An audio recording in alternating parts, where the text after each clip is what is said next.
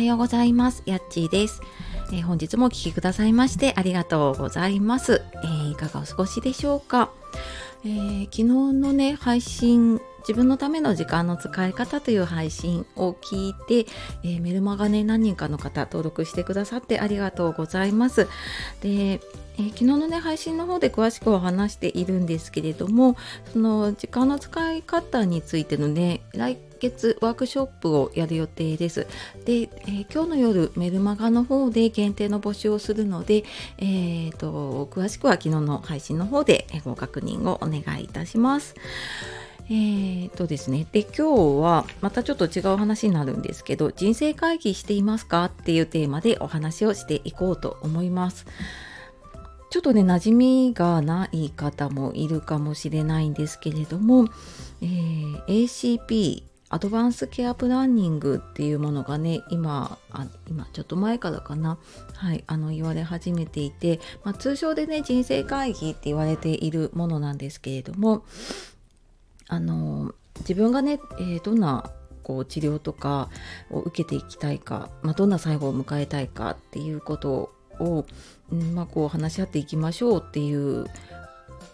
意味で あのあるんですけれども、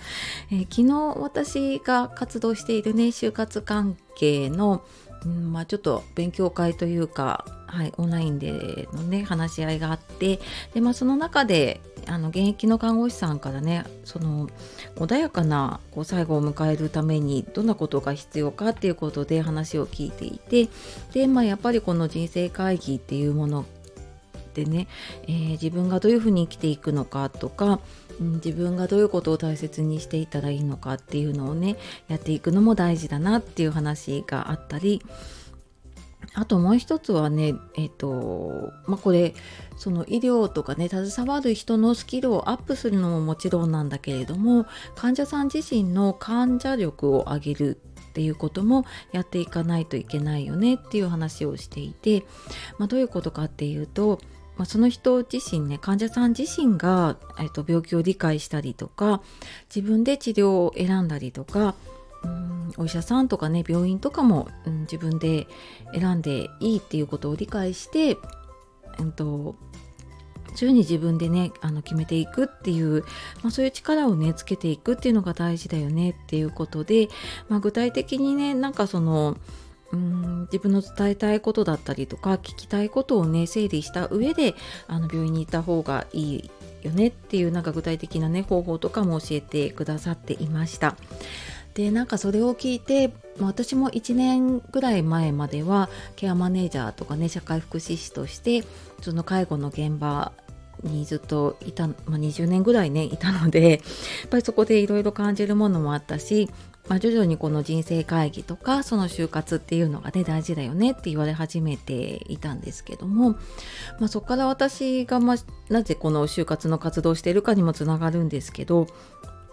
自分が病気になった時にいきなりじゃああの自分のこと自分で決めてくださいみたいな風に言われてもいや多分私も決められないなと思ったんですよね。なんかそれは今までそれまでね自分の人生を自分で主体的にこう決めてきたりとかね、うん、決断をしてきてで自分はこれが大事だからこういうふうにしたいっていうことがもう決まってる人だったら多分そういうのができるので、まあ、あえてねこう人生会議みたいな風にしなくても自然にあのもうそれを伝えてコミュニケーションやり取りしてでもう自分の望んだ治療をねこういうふうにしていきたいですとか自分で病院を選んだりとかもねできると思うんです。だけどそういうのをやっぱりやずっとやってこないまま来ていると最後になった時にねもうなんか自分のこうね人生の最後が見えた時にじゃあなんか自分が何が大事だったんだろうって振り返ってもいきなりは見つからないしでましてね自分が病気だったりしていると通常の状態じゃないので本当に思っていることって出てこなくなっちゃうんですよね。うん、なのでやっぱりそうなる前にあの元気なうちにねなんか自分の考えを整理しておいたりとか、うん、なんか自分がねなんかどんなものを大切にしていてどういうふうに生きていきたいのかなって。じゃあそのためにはね、えー、なんかどういう治療を受けていったらいいのか、まあ、治療を受ける受けないもそうだしうんじゃあなんかどこの病院、まあ、どの先生だったらいいかなっていうこととかもねなんかあらかじめ